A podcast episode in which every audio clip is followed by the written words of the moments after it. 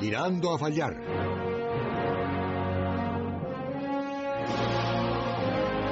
Con Vicente Azpitarte. En estas fechas mejor con José Manuel Puerta. He's going to take care.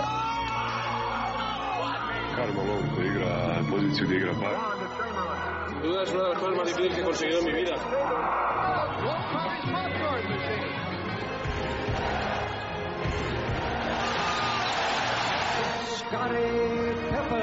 Unos, dos, tres. ¡Olé! Tiempo de baloncesto, ya estamos aquí, los de Tirando a Fallar. Y agárrense que vienen curvas para nuestro deporte. No ya solo por el evidente bajón de nivel de la Liga Endesa que todos estamos viendo. La clase media de nuestros equipos observa una y otra vez cómo equipos turcos, rusos, eh, del este de Europa se adelantan en los fichajes. Desde luego este año, con bastante menos dinero, a más de un director deportivo se le pueden ver las vergüenzas si no afina mucho. Pero también vienen curvas en la selección.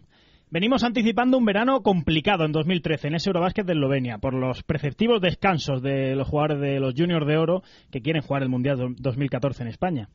Si a ello le unimos que Mirotic ya no aguanta más y que está más cerca de jugar con Montenegro que de cualquier otra cosa, parece, y que además Serge Ibaka tampoco parece muy contento con su rol, definitivamente vienen curvas. Son las 2 y 31, estamos en directo y esto es... Tirando a fallar.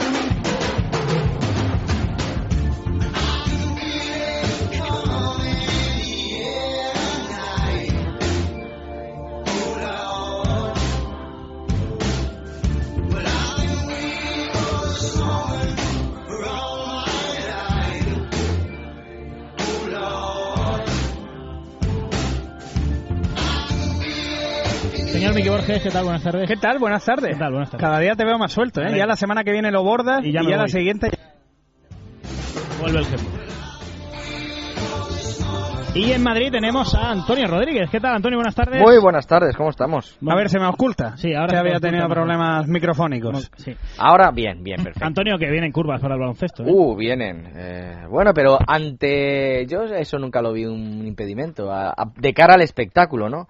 A fa- con crisis y a falta de poder fichar nombres, pues quizá hay talentos ocultos que, como tú bien dices, los directivos, los directivos deportivos tienen que saber rascar y saber encontrar. Y bueno, y luego también hay una cosa maravillosa que de la que nunca hablamos que se llama cantera, ¿no? Sí. Entonces, oye, ahí podemos hacer algo. Bueno, pues uno de los que sabe de fichar es buen amigo de este programa, colaborador de marca.com y también ahora se ha metido un poco en el proyecto del Guadalajara, Ciudad de Congresos, colaborando con ellos. Eh, amigo Sergio García Ronras, ¿qué tal? Buenas tardes. Hola, veo que ya te ha llegado el jamón que te envié antes de ayer, o llegado sea que ha jamoncito. Llegado bien, ¿no? Bien, ha bien. llegado. Digo que hay que tirar mucho de ingenio en estas fechas para fichar, ¿eh? Bueno, a ver, eh, esto es España, que es que hemos vivido por encima de lo que, vamos, estamos acostumbrados ahora a decir que hemos hecho las cosas bien cuando había dinero, las cosas se hacen igual de mal que siempre, lo que pasa es que ahora da más el cante. Se le puede ver a más de uno las vergüenzas ahora, ¿no? Bueno, yo te digo una cosa, hay más de uno que porque no tiene vergüenza, porque lleva cinco o seis años que es como para pensárselo, ¿sabes? Entonces, Bueno. lo que pasa es que ahora no tienen pólvora para tirar. Antes Tío, sí. polémico. En marca no es tan polémico. No es tan ¿eh? polémico. Sí, lo que- lo que- políticamente correcto. Escúchame, lo que pasa es que en marca. eh, a ver, intenta ser un poco más light. De NBA no me voy a meter con ellos, claro, pero tú imagínate, en vez de baloncesto hay alguno de estos que. Hay todavía por ahí alguno que tengo que retomar, que hace un año yo creo que ya, ya, ya, ya íbamos por este camino, pero tenéis razón, va a ser. Esta temporada, la 2012-2013, va a ser va a ser potente porque además el Eurobasket va a traer cola. Bueno, pues hablamos de la crisis de nuestro baloncesto, los fichajes, de los emigrantes del baloncesto y también echamos un vistazo al pasado hoy en Tirando a Fallar, pero antes que nada, como siempre, hablamos de NBA. Um, in this fall, I'm going to take my talents to South Beach and um, join the Miami Heat. This land is your land. Drop out. This land is my land. Hey, no easy catch. From California, well to the New York Island. I pushed it in transition still. We gotta still get up and down the floor now. Oh, yes. To the Gulf Street. This game is not easy. I tell ya, this land was made for you and me. Tiempo de NBA aquí en Tirando a Fallar y la verdad es que pocos movimientos esta semana, Antonio. Eh, estamos esperando ya el arreón final y que comience esa pretemporada.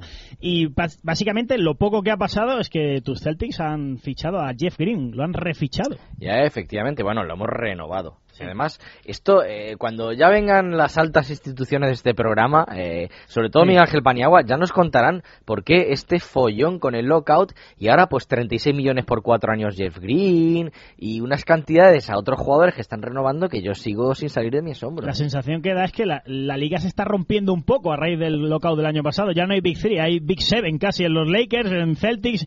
Sergio, ¿no? Da esa impresión, ¿no?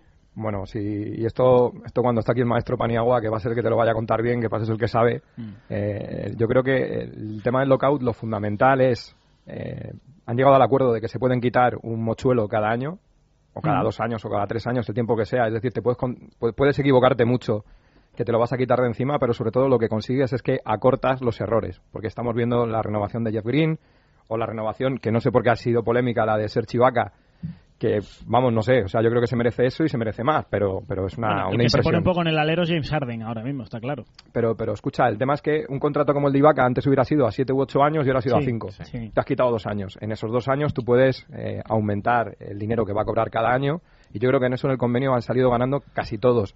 Pero es lo que decís, se nota quién está dispuesto a gastarse muchísimo dinero y quién está dispuesto simplemente a jugar la competición y que no les caigan 20 todas las semanas. Vamos, como si fuera la liga de fútbol en España. O sea que Bueno, también se ha conocido el fichaje de Carlos Delfino por Houston Rockets, un Delfino que alarga y estira su carrera en NBA. Bueno, tenían algunas dudas algunos de este jugador en su momento, pero desde luego está consolidado. sí, no, no, no le conocían.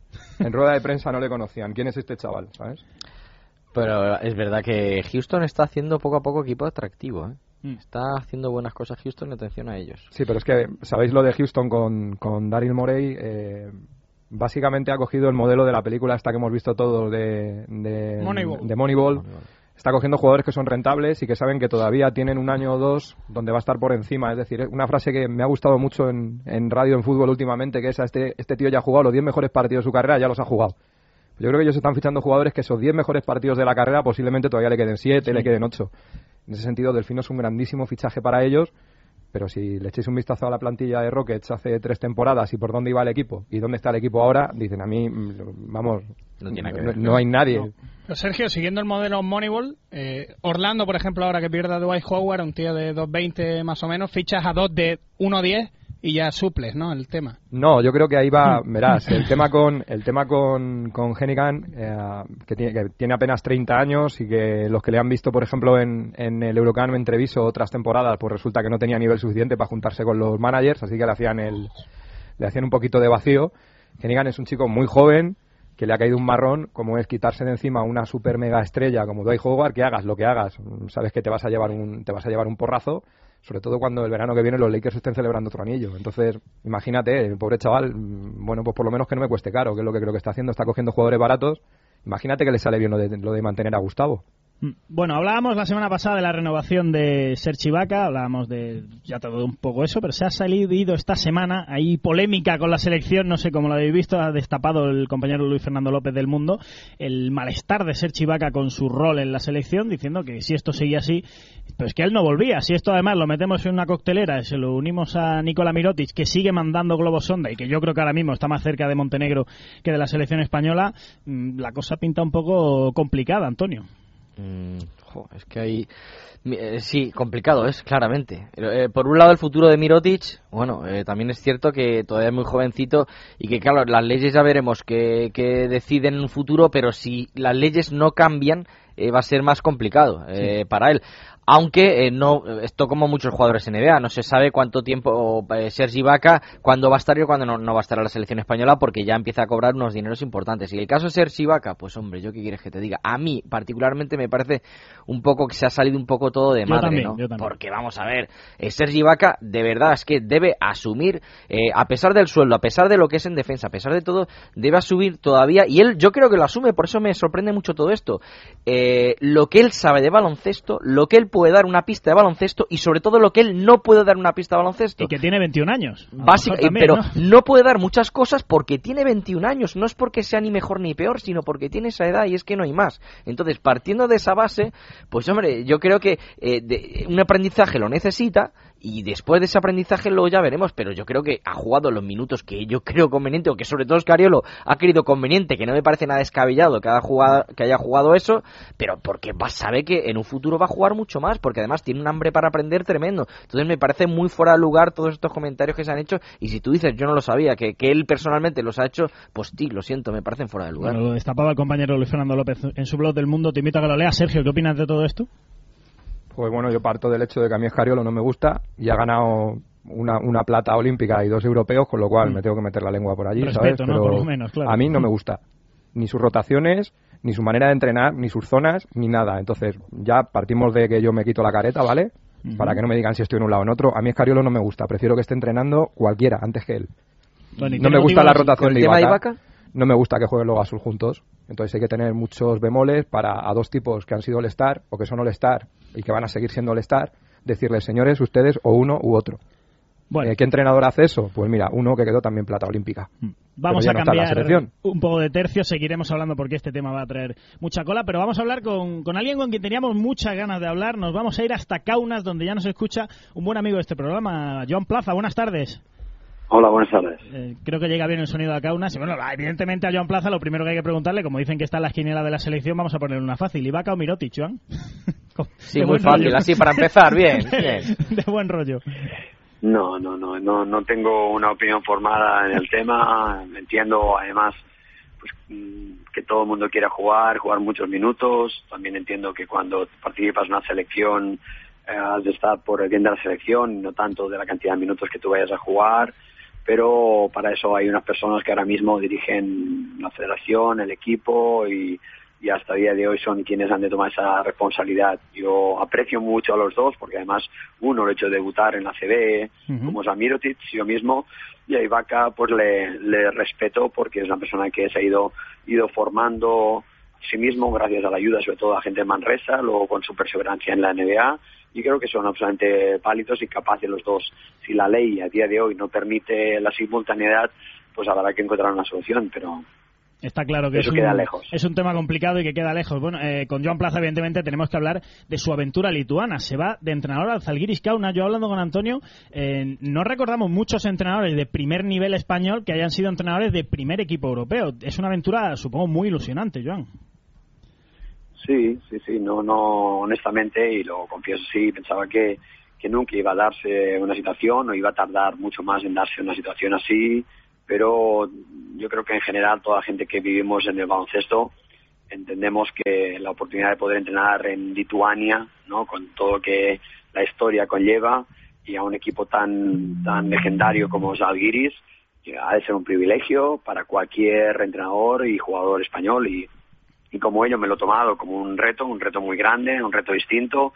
Yo también quiero seguir creciendo, aún queda mucho por ir- seguir aprendiendo y, y evidentemente como parte de la formación mía de entrenador, yo creo que es fundamental pues salir a un equipo de Europa y de Euroliga en este caso con la tradición que tiene Zalgiris, ¿no? Y Cuando dejas eh, Sevilla, con- comunicas que te vas por, para ser honesto contigo mismo. No tenía pinta de ser un tema económico, sino más bien un tema quizá de ambición deportiva, ¿no? Y el Zalgiris puede ser ese paso.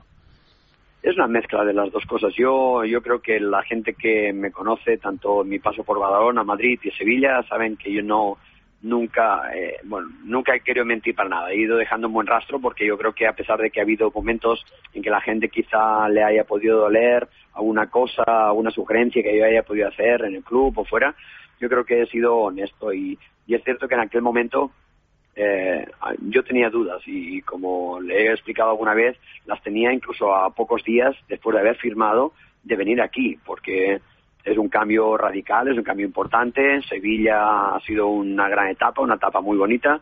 También yo creo que una de las cosas más difíciles como personas y como profesionales, no como yo como entrenador, sino vosotros como periodistas, otros como camareros o como federativos, es encontrar cuándo, cuándo acaban tus etapas, ¿no? En cada lugar, eh, cuándo ya estás alargando o, o recortando una etapa que, que a lo mejor has de seguir eh, demorando o has de ya finalmente pasar página. Y, y en Sevilla es evidente que yo tenía unos retos aún por vivir. Hay jugadores que han ido creciendo estos tres años a mi vera y estoy muy contento de que muchos de ellos estén ahora jugando en, a muy gran nivel y sean la base fundamental. Pero evidentemente eh, creí, un momento en que una tarde pues pensé que tenía que cerrar esa etapa, que, que la estaba dejando a, muy buen nivel respecto a los años anteriores a mi llegada y que a pesar de que eso conllevara que me pudiera quedar sin equipo, pues tenía que, que tomar esa decisión. Y bueno, pues eh, la opción de Zalgiris que parecía quizá descabellada unos meses atrás, pues fue cogiendo forma y aún sabiendo que ellos estaban negociando con otros entrenadores, pues eh, finalmente apareció, aceptó y, y aquí estoy, estoy en, en Kaunas, muy cerca de un pabellón de 17.000 personas que se llena cada día, eh, lleno en un país donde, como sabéis vosotros mejor que yo, se vive el baloncesto como una religión. Eh, vi unas imágenes de una boda hace muy pocos días donde mientras están casando hay seis pantallas de plasma viendo el- la Olimpiada al equipo de, de Lituania, ¿no? Eh, bueno, pues yo creo que, que a todo el mundo que nos gusta el baloncesto, pues nos gustaría entrenar algún día aquí en Zalgiris o en Celtics o donde sea, pero en lugares donde realmente la tradición de baloncesto está tan arraigada como aquí. Precisamente mi pregunta iba por ahí. Siempre hemos defendido que Badalona en España sea la cuna del baloncesto donde más se vive y como ha dicho Joan Plaza, Lituania sin duda a nivel europeo y a nivel mundial. Joan, ¿te paran ya por la calle? Es decir, ¿hasta tal punto llega que te reconocen los lituanos por la calle o todavía no? Es pronto. Bueno, está siendo extraño, está siendo bonito, porque es cierto de que ahora mismo yo aún no tengo la casa, me han enseñado tres casas, es cierto de que yo vivo en un hotel, pero también es cierto de que la gente aquí anda medio loca con el tema, ¿no? Eh, ellos han tenido unos años convulsos, eh, donde el año pasado pasaron tres entrenadores en una sola temporada, y, y la gente ahora está ilusionada, ya no porque haya venido eh, Joan Plaza, quizá porque ha venido un entrenador español. Eh, yo creo que aquí a la gente, por suerte y gracias a nuestra selección y gracias al papel de, de muchos de nuestros NBA afuera y etcétera, etcétera, pues el baloncesto español está muy bien considerado. Pero nunca había habido un entrenador español, entonces ellos están ilusionados realmente en hacer una gran campaña o hacerla mejor que las anteriores y, y eso provoca pues que sí, te hayas encontrado muchas veces en el hotel gente esperando la salida, ¿no? Pero veremos. Esto dentro de unos meses, cuando las cosas vayan bien o mal, ya te diré si me hacen cantares porque me quieren echar o si me hacen cantares porque quieren que me quede, ¿no? Eh, tiempo al tiempo, la primera reacción de los jugadores ha sido extraordinaria y ojalá sigamos así. Dale, Antonio, que Sí. yo me imagino que para un historiador del baloncesto como tú, esto de decir que un entrenador español entrena al Zalgiris Kaunas, pues No, es, casi nada. es ¿eh? tremendo. Mira, aquí, pre- precisamente en partituras olímpicas, hablamos que Eduardo Kucharski, tras los Juegos de Roma 60, fichó por la Virtus Bolonia. Eh, Sergio García Ronras me acaba de recordar, es cierto, que después de los Juegos de Barcelona, Antonio Díaz Miguel tuvo una efímera, un efímero paso por Cantú, otro equipo histórico también, pero claro, esto es algo novedoso. Hay que contar que eh, Joan Plaza va a entrenar un, Sal- un Zalgiris Kaunas que tiene, que va a estar en tres competiciones, tanto la Liga Lituana como la Sí. Euroliga, como luego la United League Basketball esta, que es un poco algo así Liga como- Báltica, ¿no? eh, no, bueno, no es Báltica, digamos, digamos que una especie como de... eh, se juntan equipos de la extinta Unión Soviética, más el Turov polaco que he visto por ahí, más el Nimbur checo, Lo van creo que cambiando era. cada año, ¿no? Van Sí, van, van cambiando por ahí algo. Efectivamente, pero que vamos, que hay equipos letones, hay equipos eh, lituanos, equipos rusos, hay un poco de todo. El año pasado les eliminaron en octavos de final, creo que el Lokomotiv, con el que creo que debutan el día 6 de octubre en esta competición. Pero que bueno, que preguntar a Joan, ¿qué se ha encontrado en la directiva? Eh, ilusiones o eh, guion, eh, exigencias con un equipo que parece que, bueno, que económicamente no va mal porque se ha recuperado a los, a los hermanos Labrinovich, porque se ha recuperado a Cauquenas, porque se está un poco nacionalizando el equipo, haciéndole lo más lituano posible y parece que el plantel a simple vista, ya veremos hasta cuándo, y ahora no lo contesté, la recuperación de Yaptokas hasta cuándo va a ser, más o menos, pero que parece que el equipo tiene buena pinta.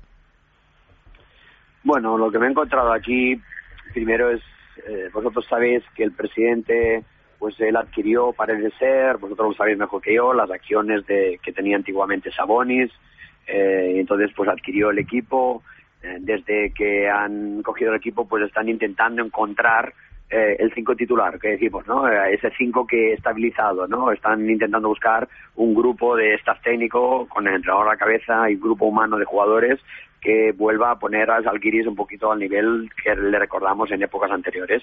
Y yo creo que están en esa tesitura, ¿no? Yo creo que me han fichado a mí en base a mi experiencia en Badalona, en Madrid y en Sevilla. Y, y también sabiendo mucha más información de la que yo esperaba que supieran de mí, en el sentido que a nivel personal o, o a nivel de tu relación de cara al equipo, a la ciudad, al entorno, a- a incluso a las categorías inferiores, sabéis que Zalgiris es un equipo que además promulga y desea que que los jugadores jóvenes tengan un protagonismo importante y yo parecía que eh, eh, encajaba un poquito en ese, en ese parámetro, ¿no?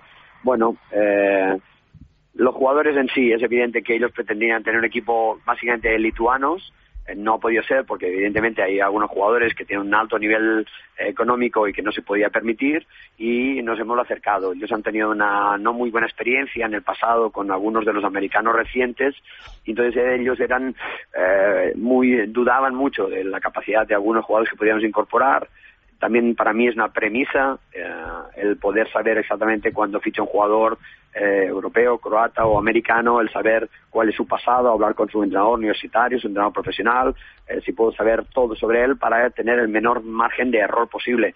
Y ahí estamos. Eh, yo creo que el equipo es ilusionante. Taptoca tuvimos ayer la mala noticia de saber que va a estar entre 5 y 6 meses realmente de baja. Nos trastoca mucho porque aunque hemos podido fichar a Darius y a Krzysztof Lavinovic, eh, que vuelven a jugar juntos desde hace muchos años que juegan en Kazán. Eh, vosotros también sabéis mejor que yo que ellos tienen una clara tendencia a abrirse, a jugar casi de Mm, cuatros. Y entonces, en la misma posición tengo a Jan Kunas, que es más igual. claramente un cuatro, y tengo a Klimavicius, que es otro que es un cuatro. Entonces, ahí andamos con Yaptokas, suplíamos bastante las carencias de cuando alguno de los Lavinovic tenga el deseo de salir fuera, pero ahora sin Yaptokas pues tenemos ahí un problema que hemos de intentar resolver porque tenemos un inicio de temporada muy complicado. Ellos eh, tienen bastante cruzada en su mente que llevan seis fases del top 16 perdiendo prácticamente 6-0 eh, en la segunda fase, clasificándose a duras penas eh, en el top 16, pero es que incluso cuando se clasificaban, pues luego los, los batían 6-0. Y yo creo que lo que hemos de hacer, en definitiva, es meterle ahí un poquito de coherencia. Primero, entender de que cuando tú estás jugando delante de 17.000 personas, como nosotros llenaremos cada día, el año pasado por lo menos fue así, no puede ser que tú pierdas eh, el 50% de los partidos en tu casa, ¿no? Eh, ¿Os imagináis la cancha de Fuenlabrada, de Estudiantes o de Madrid con 17.000 personas cada, cada partido o de Manresa, una cancha como la de Manresa con 17.000 personas, allí no ganaría nadie, ¿no? Y sin embargo, pues aquí se escaparon muchos triunfos. Bueno, pues es una de las cosas que nos hemos de hacer fuertes. Hemos de ser fuertes, más estables defensivamente. Es evidente que hemos de jugar y correr y hacer un baloncesto dinámico porque los 17.000 querrán ver eso, pero también sabéis vosotros mejor que yo que los títulos se ganan mucho desde atrás y un poco menos desde delante. Entonces, hemos de mejorar en varias facetas y espero yo saber encontrar la, la llave que haga que todo eso se active y, y finalmente acabemos el año pudiendo hablar yo con vosotros otra vez diciendo que hemos mejorado cuando menos los números del año pasado y estamos eh, mejor, en franca mejoría respecto al futuro, ¿no? Entonces leo entre líneas que toca pelearse con el Madrid por un 5, ¿no? Es ahora estamos No, no, no, y no hay opción. O sea, cuando se habla de Madrid o Barcelona, aquí ya, ya bajan los ojos, ya saben que hay batallas que no. Yo creo, y eso eh, intento hacérselo ver a ellos, eh, porque hay veces que la distancia eh, te despierta o te hace ver las cosas con más perspectiva. De la misma manera que para mí es un honor el poder entrenar un equipo tan legendario como es Algiris, ellos también, yo creo que los últimos años, por distintas circunstancias, y evidentemente no voy a entrar yo porque soy recién llegado aquí, ellos han perdido un poquito de, autoestima. Ellos ah, ellos eran un equipo muy orgulloso con los Cortinaites, Sabonis, Omicius y eh, bueno, pues yo creo que en general lo que hace este equipo es ser consciente que tiene unas limitaciones económicas claramente, nunca va a poder competir pues al máximo nivel y qué es lo que va a hacer que podamos competir, pues sobre todo una buena estructura, coherencia, seriedad y mucha autoestima en cuanto a tu propia manera de ser. Nosotros teniendo un equipo de 12 jugadores, donde 9 son prácticamente lituanos, y hay otro como es Popovic, que estuvo en Valencia, si os acordáis, hace unos años, que ya ha jugado en muchas etapas aquí en Zalgiris, la identidad o la fuerza que te da el, el que todos sean de aquí, lituanos, eh, es un plus que no va a tener nadie en la Liga Euroliga, en la Euroliga, y vamos a ver si entre todos somos capaces de entender y hacer que la, pero no para competir con Madrid, ni con Maccabi, ni con los grandes equipos ricos de Europa, sino que nuestra fuerza debe ser otra, ¿no? Eh, ¿Es un buen sitio Lituania para ambientar una novela, Joan? espero, espero tener tiempo para ello. Pero como te decía antes, eh, si miro para atrás, veo que el año pasado en, en la pista donde entrenamos, que es justo al lado de la pista central, es una pista muy bien acondicionada. El pabellón, los que habéis tenido la suerte de conocerlo, es un pabellón NBA, es un pabellón con unas condiciones espectaculares y la pista de entrenamiento está dentro de la misma instalación, pero no es la misma central. Y en esa pista de entrenamiento están los escudos desde eh, muchos años atrás con los nombres de todos los jugadores, etcétera, etcétera. Eh, yo les decía, lo que quisiera es eh, realmente lograr estabilizarme también aquí, ¿no? Yo vine al Madrid hace muchos años con un contrato de un año y logré estarme a final cuatro, ¿no? Con, junto a mi año de, de ayudante. Sí. Fui a Sevilla por un año y me quedé tres. Si lográramos eh, conseguir algo parecido, yo creo que sería una buena señal para el club, para la ciudad, también para mí, y eso me permitiría coger ideas quizá para una novela, pero ahora mismo no hay más novela que sacar el máximo rendimiento de estos 12 tíos que me han puesto en mis manos y, y de encontrar yo la capacidad de sacarles el máximo rendimiento. Muy bien, Joan Plaza. Pues un enorme placer y toda la suerte del mundo en esa aventura lituana y que esperemos hablar más adelante esta temporada. Muchas gracias a vosotros por acordaros de mí. Joan Plaza en Tirando a Fallar. Nosotros ahora cortamos para las emisoras locales y regionales a las 3 más baloncesto en Tirando a Fallar. Tirando a fallar.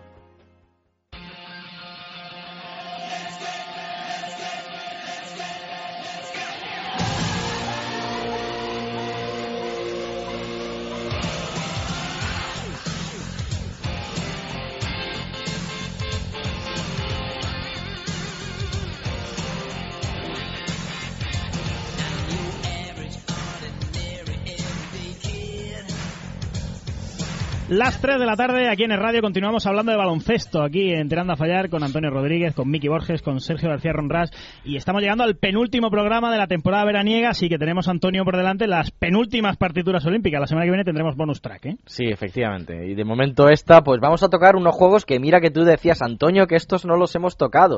Y oye, que fue un éxito para el baloncesto español porque viniendo tres años antes de Segunda División Europea, no nos olvidemos, eh, pues llegamos a los Juegos Olímpicos de Moscú en el que quedamos cuartos. Bueno, y hay que ponerse de pie con quien nos está Por escuchando. favor. Un auténtico honor que estén tirando a fallar hoy para hablar de esos Juegos de Moscú 80. Juan Antonio Corbalán, ¿qué tal? Buenas tardes. Hola, muy buenas tardes.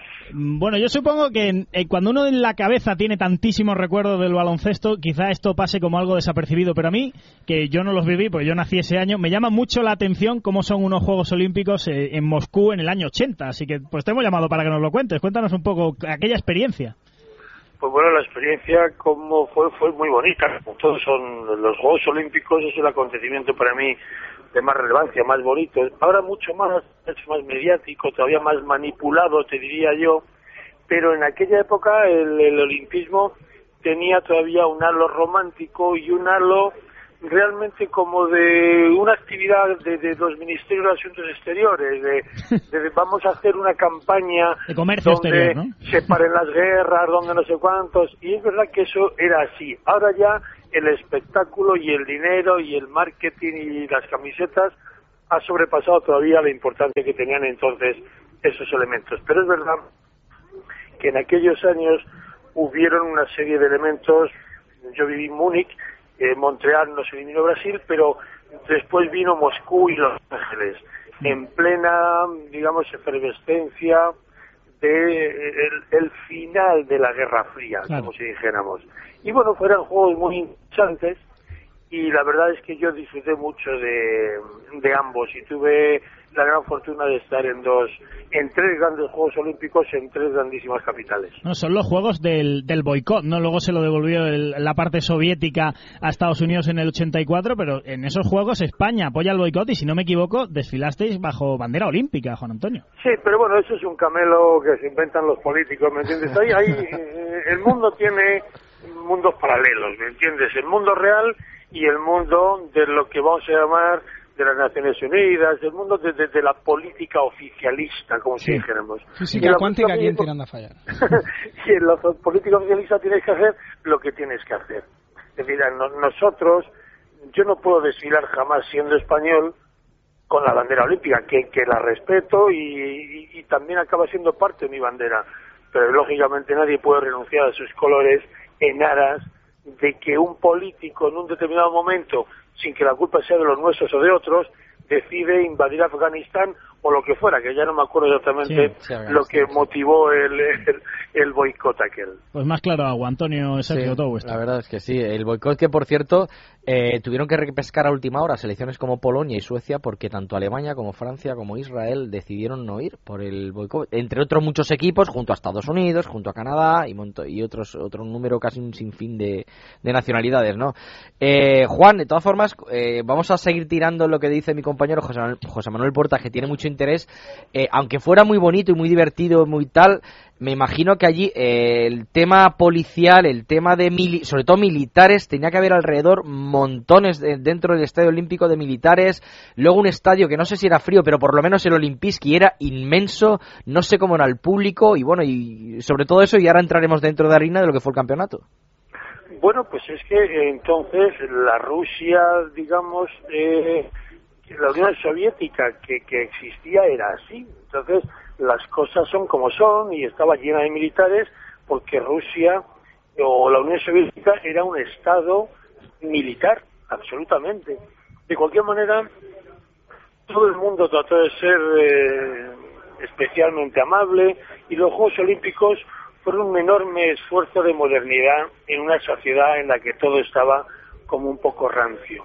Y tanto la Villa Olímpica como los pabellones que hicieron para los distintos deportes, la verdad es que estaban muy, muy, muy bien. Yo te diría que la Villa Olímpica de Moscú, mm, de las que yo viví, eh, quizá fuera la quizá fuera la mejor junto a la, de Múnich que hicieron una- un planteamiento al lado del estadio del Bayern del viejo estado del Bayern hicieron un planteamiento urbanístico maravilloso para, para los atletas. O sea que estuvo muy bien, ¿eh? Y toda la comida la trajeron de Finlandia, con lo cual la sociedad un poco de penuria que había en el tardocomunismo de, de la Unión Soviética, bueno, fue porque todo venía prácticamente de fuera.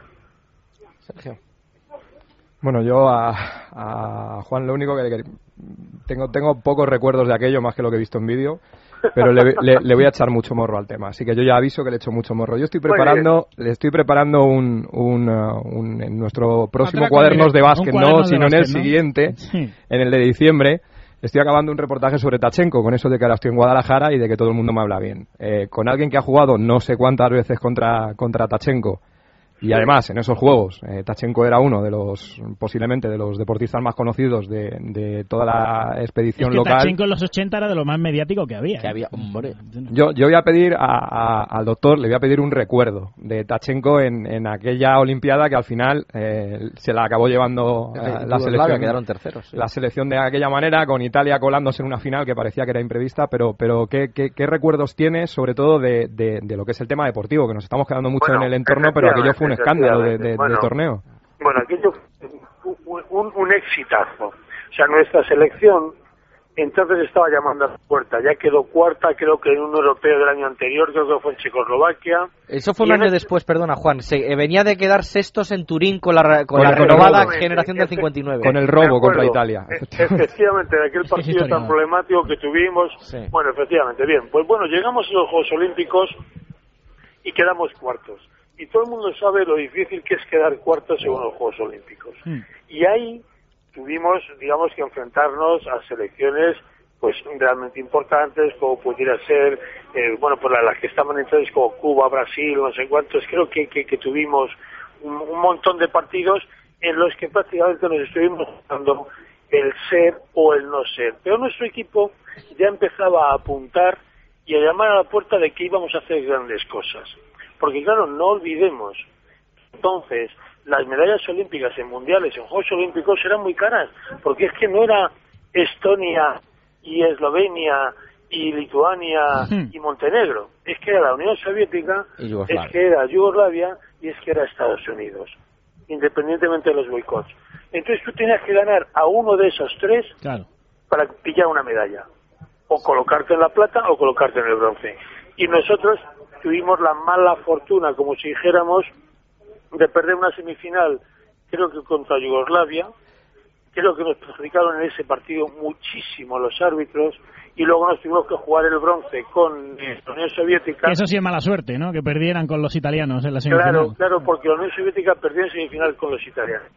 De cualquier manera, nuestro equipo entonces estaba como si fuéramos apuntando. Como te digo, estábamos ya tocando, sabiendo que algo grande iba a ocurrir, pero no sabíamos cuándo. Sí, ah, es que Y, apoya- ya- y toda la generación, quiero decir, toda la generación de Roseto, con los Iturriaga, con los Romay, con los Llorente, con los Epi, con los Arcega, que son la base de ese equipo, ya habían cogido una madurez enorme y ya estábamos entre los grandes. Sí, es que hay que comentar precisamente lo que, apoyando las palabras de Juan, eh, se empieza, eh, se debuta ganando a Polonia, que por fin ya se ganaba a Polonia y claramente, y después de un trámite con Senegal, con Yugoslavia la tercera jornada, que pero a pesar de ser la tercera jornada, como allí casi toda la liguilla, nos hubiera podido dar opciones casi casi a la final más adelante, o, ju- o jugar tranquilamente el bronce mucho más calmadamente, se fue ganando a Yugoslavia, que quedó luego campeona olímpica por cuatro al descanso, y como él dice, nos perjudicaron mucho los árbitros, y se perdió por cinco puntos tan solo al final.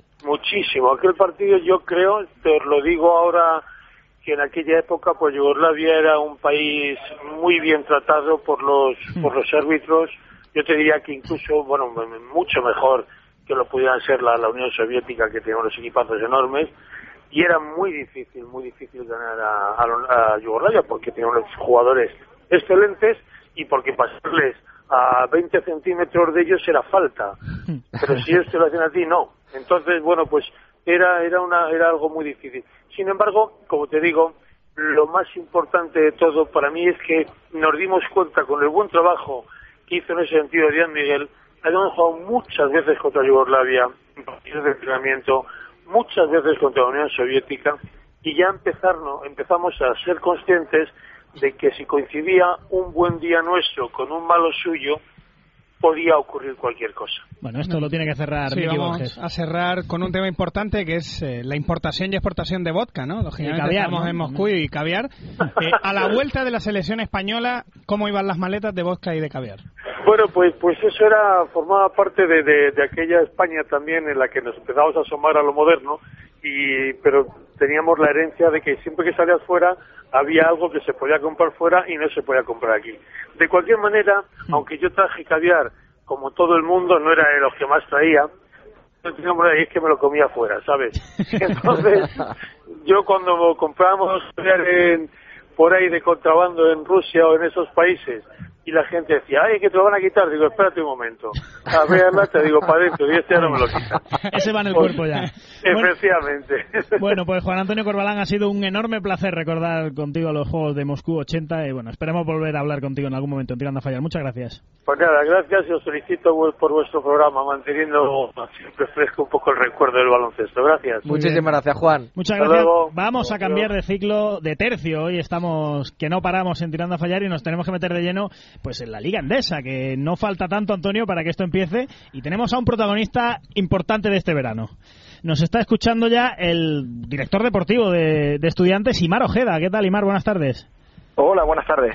Eh, bueno, entiendo que no sé si es un buen momento para llegar a estudiantes con todo lo que sabemos que ha pasado, un estudiantes que se que, que desciende la pasada temporada, aunque finalmente es repescado, pero desde luego tiene que ser un momento ilusionante, ¿no? Para, para ser capaz de decir, bueno, vamos a ver si a este equipo lo ponemos donde realmente merece, ¿no? Sí, yo, bueno, yo creo que es un momento fantástico. Efectivamente, pues estudiantes eh, no está en la, la mejor de, de su, o sea, no está en el mejor momento, ¿no? Porque, bueno, no solo desciende el año pasado, sino además hace poco que sale de un proceso concursal. Eh, pero yo creo que es un momento para venir a estudiantes siempre es un buen momento, ¿no? Es un club eh, grande, es un club grande, más allá de, de dinero presupuesto, es un, un club muy grande y, y bueno, yo efectivamente estoy muy ilusionado, estoy muy ilusionado porque, porque bueno, eh, me parece un club que encaja muchísimo en, en- con los valores que yo tengo a la hora de, de- de trabajar y, y bueno, creo, creo que era una situación perfecta para mí, ¿no? Sí, se dice que Estudiantes es un equipo que en los últimos años, Imar, ha perdido la identidad, ¿no? Esa identidad de, bueno, del baloncesto de colegio, de que evidentemente en este siglo XXI es complicado mantenerse en la élite Sí. así, pero, pero ¿queréis volver un poco a esa identidad o con qué momento nos encontramos con Estudiantes? Sí, sí. Eh, bueno, ellos son los primeros que, eh, ellos me refiero hasta llegar yo. Ahora tengo que decir nosotros, digamos, pero bueno, en los que, eh, bueno, la cúpula directiva y todo, realmente todo el corazón de, de estudiantes y todo el mundo eh, que tiene, que está involucrado con este club, pues, pues son los primeros que, que entienden que, que sí que ha habido, bueno, un cambio en, en, en ver al club eh, al, principio, ¿no? Entonces, como tú bien dices, eh, no, no, no es solo no es solo responsabilidad de, de lo que se ha hecho, ¿no? Que el club haya ido cambiando, es que en el en el momento actual en el que estamos es muy complicado, yo creo que es utópico pensar que se puede eh, volver a ser un club como se era al principio, ¿no? Yo creo que la globalización hace que, que indudablemente pues pues todo esté eh, bueno mucho más complicado, ¿no? A nivel a nivel deportivo y, y, que, y que aquello de, de tener pues 10 jugadores de la cantera y dos americanos pues era una cosa que, que o 10 más que de la cantera 10 jugadores españoles, ¿no? Pues puede ser de la cantera, pero ya necesariamente pues serán españoles o no, ¿no? Nosotros sí que sí que estamos muy enfocados en ir dando pasitos a, a, recuperar esa sensación de, de, de, club, de patio de colegio, de, de bueno, de, de, equipo aguerrido, de equipo que, que, que trata de sus propios jugadores eh, y, y, sobre todo de club que enganche al aficionado con, con un estilo de juego que es, eh, es, más importante que el propio resultado, ¿no? Aquí en mm. Estudiantes, ¿no? Y eso desde luego pues pues tiene mucho valor y tiene tiene mucho mérito porque porque eso a veces conlleva riesgo pero pero es increíble que la gente valore eso antes que el resultado no eso es tremendamente emocionante. ¿no? bueno ahora detallaremos un poco los fichajes por ejemplo con Antonio que tiene mucho que decir de alguno de ellos. Pero yo la sensación que tengo con este estudiantes ahora mismo con lo que habéis fichado es que es un equipo que, que no tiene pinta de bajar y me parece que estáis fichando de forma bastante racional no Bueno, gracias. No, eh, bueno, eh, ya se verá. Ya sabes que la liga endesa, la liga se ve muy complicada, muy complicada, y, y al principio Uh, pues al principio nadie piensa que, que, su equipo sea el que esté para bajar, ¿no? Yo tampoco lo creo, ¿eh? Tampoco lo creo, pero, pero bueno, hay que ser, hay que ser comedidos en ese aspecto. Nosotros estamos contentos porque la situación no ha sido fácil, eh, se produce un cambio en, en estudiantes, que, que, eso pues, pues tampoco se había hecho nunca, ¿no? Con alguien de, de fuera, y además pues las circunstancias obligan a que, se haga un poco tarde, ¿no? Entonces, bueno, pues yo entro a mitad de julio, fichamos rápido al entrenador y a partir de ahí pues tenemos que, que, empezar a hacer el equipo, ¿no? Con lo cual empezamos un poco más tarde que los demás, tenemos el, eh, la situación económica que, que tenemos en el club eh, y a partir de ahí hemos querido tener la paciencia necesaria, hemos querido ser ágiles en lo que en lo que hemos creído que era importante eh, pues actuar rápido y tener más paciencia en, en, otras cuestiones no yo creo que eso al final pues nos ha permitido eh, algunas situaciones que eran muy complicadas no como por ejemplo poder mantener a Germán Gabriel o poder renovar a Tariq Kesey eh, así que así que estamos contentos con la plantilla. Es cortita pero pero bueno eh, nos apoyaremos en, en, la cantera como como siempre y estoy seguro de que de que eso dará buen resultado ¿no? dale Antonio Sí, el, bueno, ya lo he comentado algo, pero preguntarle que, eh, aparte de los fichajes, sobre todo las renovaciones, el tener dos claros referentes, aunque como bien decías, ya no se puede pedir que sean de la cantera, pero bueno, el hecho que se puede renovar a Germán Gabriel y un tipo que yo, llegó a, mi, a mediados de la pasada temporada, pero que se ganó ya un poco el corazón y el liderazgo de todos, como Tariq Kirksey, pues creo que será importante para encauzar inicialmente el rumbo del equipo, que siempre se empezaba un poco, últimamente estudiantes los últimos, los últimos años empezaba renqueante y ya había que retomar el rumbo. Aquí parece que ya hay con esos dos referentes eh, pues una manera de poder, unos líderes para poder empezar bien, ¿no? Sí, sí, sí, estamos muy contentos por eso, porque son dos jugadores, eh, que es un jugador, como tú bien dices, que, que lleva poco tiempo en estudiantes, pero sin embargo, eh, al, al, renovarlo ha dado la sensación de que hubiésemos renovado a uno que lleva aquí cinco o seis años, ¿no? Toda la vida, ¿no? Porque porque yo creo que caló mucho en, en la afición, caló mucho además también en, en toda la gente dentro del club. Eh, y bueno, yo creo que eh, ha calado tanto porque representa los valores que muchas veces eh, les, asignamos a los jugadores de cantera, ¿no? O sea, cuando yo siempre a veces hacía esa pregunta, ¿no? No, hombre, jugadores yo decía, ¿por qué de la cantera? Hombre, porque representan unos valores, ¿no? Eh, efectivamente, pues eso hay veces que se consigue con jugadores de fuera, ¿no? Yo estoy, estoy de acuerdo en que la mayoría de las veces es con los, con los canteranos. En, en algún caso hay algún canterano que, no. Pero, pero cuando consigue gente que sumas al proyecto, que aún no siendo de la cantera, pues representa esos valores, yo creo que hay que mantenerlos, ¿no? En estudiantes pasó con Pancho Hassen en su día, eh, y, y- yo creo que ahora, aunque es una época diferente y él ya mayor, no, no creo que vaya a estar 10 años con nosotros, yo creo que Tarek se representa eh, esos valores, ¿no? Y Germán, aunque tampoco se ha formado en la cantera de estudiantes, pues ya lleva eh, seis temporadas va a ser y, también representa bastante eso, ¿no? Entonces, mm, nosotros creímos que eran piezas fundamentales porque además son jugadores plenamente capacitados, ¿no? Y eso creemos que hay que sumarlo a, a, bueno, a, a- los valores que sí que están, que representan jugadores formados aquí, como es Jason Granger, como es Daniel Clark, como es Jaime Fernández. Eh, bueno, yo creo que, que ese tipo de, de combinación entre, entre jugadores eh, que hacen eso, a los que hemos traído, que estoy seguro que también se van a implicar muy bien en el proyecto, eh, como Lamont Bass o Cal Ingles o Kyle Curich, eh, bueno, eh, creemos que, que hemos podido hacer una plantilla compensada y sobre todo nuestra primera mi primera pregunta cuando cuando mi primera intención cuando intentaba fichar a alguien era eh, que me demostrase que realmente tenía ilusión por venir a estudiantes, ¿no? O sea, ya todo lo demás se podría hablar, pero lo, muy importante era que tuviesen la misma ilusión que tengo yo, la misma ilusión que tiene Chus y, la misma ilusión que sigue teniendo la gente que, está en el club, ¿no? ¿Qué tal la aclimatación del nuevo, de Kyle Curich? Bueno, pues la verdad es que la verdad es que bastante bien, bastante bien. Está entrenando muy bien. Eh, eh, bueno, te contaré una, una anécdota. Ayer hablaba con, con Mariano de Pablos, que, que es otro gran fichaje para el club, ¿no? Que va a llevar nuestro nuestro equipo de Liga Eva.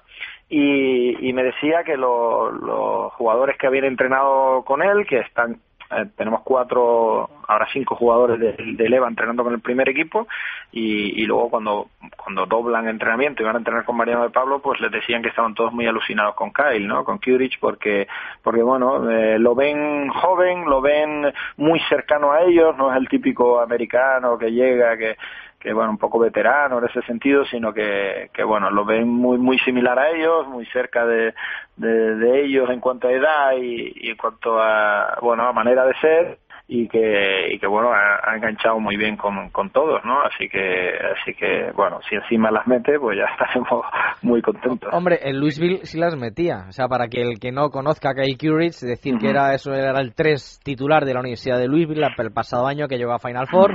Eh, que es un alero bastante corpulento, muy fuerte, que puede ayudar en rebote, pero sobre todo su característica fundamental es el tiro exterior. Eh, parece que eh, vosotros, tanto con Curich como con Cal Inglis, os queréis tapar un poco ese problema que pudierais tener eh, y un poco reforzar el tema del lanzamiento de perímetro, ¿no? Sí, sí, sí, eh, así es, ¿no? Kyle es un jugador que yo llevo siguiendo bastantes años, además, afortunadamente, pues con, con Juan Palacios, que es jugador también formado en Louisville, que yo tuve en Canarias, eh, pues hablé con él, porque él sigue yendo a entrenar a Louisville cada verano, y, y, le, y podía obtener información directa, ¿no? De, la información que no dan los agentes y que no aparece en los vídeos, de, de- qué, tal tipo de persona es, y, y de y, y fuera de la cancha y, y bueno venía siguiéndolo y este último año pues eh, yo creo que tiene mucho mérito porque ha sido el líder de, un equipo que ha conseguido llevar a la Final Four y perder solo contra contra el posterior campeón no entonces bueno eso yo creo que dice bastante de él eh, pero indudablemente aquí es, es rookie, es un novato y, y tiene que ir eh, poco a poco, ¿no? Eso en universitario pues vale, pero el baloncesto profesional pues es, es otra otra otra historia, ¿no? Eh, pero so- es, el tipo de jugadores que queremos también ir involucrando en el proyecto, ¿no? Que sean capaces de crecer con nosotros y, y ojalá pues puedan estar muchos años ayudándonos, ¿no? Eh, como tú como tú bien dices, pues su, su principal arma es el, el tiro exterior o una de sus principales y la de Cal English indudablemente también, ¿no? Entonces sí que creemos que es muy importante eh, y con el estilo de juego además de, de Chus es muy importante, o sea, digo el estilo de juego de Chus porque es capaz de sacarle mucho rendimiento a ese tipo de jugadores, eh, es muy importante el tiro exterior y esos jugadores siempre son importantes en los equipos, ¿no? Queremos tener un equilibrio entre interior y exterior, pero si los de fuera meten, pues todo, todo irá mucho más fácil, se abrirán las defensas, eh, irá sumando de tres en tres, que eso también es importante, así que, así que bueno, a ver si ahora creamos realmente los espacios y, y los sistemas adecuados para, para poder sacarle partido. Pues como entre canarios andan juego, está Imar Ojeda, habláis de Sí. Cal English, que es medio canario, pues Miki Borges. Vamos a ver, hoy se puede caer un mito Se aquí hablando de. Canarios. Yo creo que se cae. Porque yo siempre he vendido la burra de que era un buen base cuando era pequeño. Ya después Sí. me quedé ahí en el camino. Y Mar Ojeda me vio jugar, no sé si se acuerdan. Miki, base más palomas, año 83, quinta de Roberto Sí. Guerra. Per- perfectamente, Miki, perfectamente. Sí, sí, no, no sabía que estabas aquí. Zurdo, eh, o sea ¿verdad? que Zurdo, ¿no? muy contento, muy contento. Era un buen base, sí, sí, de, de talento, era un buen base. Más, o sea, eh, lo voy a decir, era un buen base porque físicamente sí que, que dejaba más que desear, pero, lo suplía con calidad, lo suplía con calidad. Pues no me has que- visto ahora que estoy haciéndome triatleta, estoy en un momento de forma espectacular, pero sí es verdad, ¿eh? estaba gordete, gordete ahí. Eso. Bueno, pues después del espectacular scouting de Miki Borges, que yo ya no esperaba que Imar saliera también, seguro que sale Imar reflotado de esta entrevista, se acuerda de Más Palomas año 83. Imar Ojeda, mucha suerte para estudiantes y muchas gracias por esta entrevista. Por cierto, hay que agradecérselo a Aire García, la jefa de comunicación de estudiantes, que se, que se ha portado muy bien. Muchísima suerte para estudiantes, Imar. Muy bien, muchas gracias. Un abrazo a todos. Pues nosotros seguimos en pleno verano de Tirando a Fallar y ahora nos queda hablar del draft del año 78.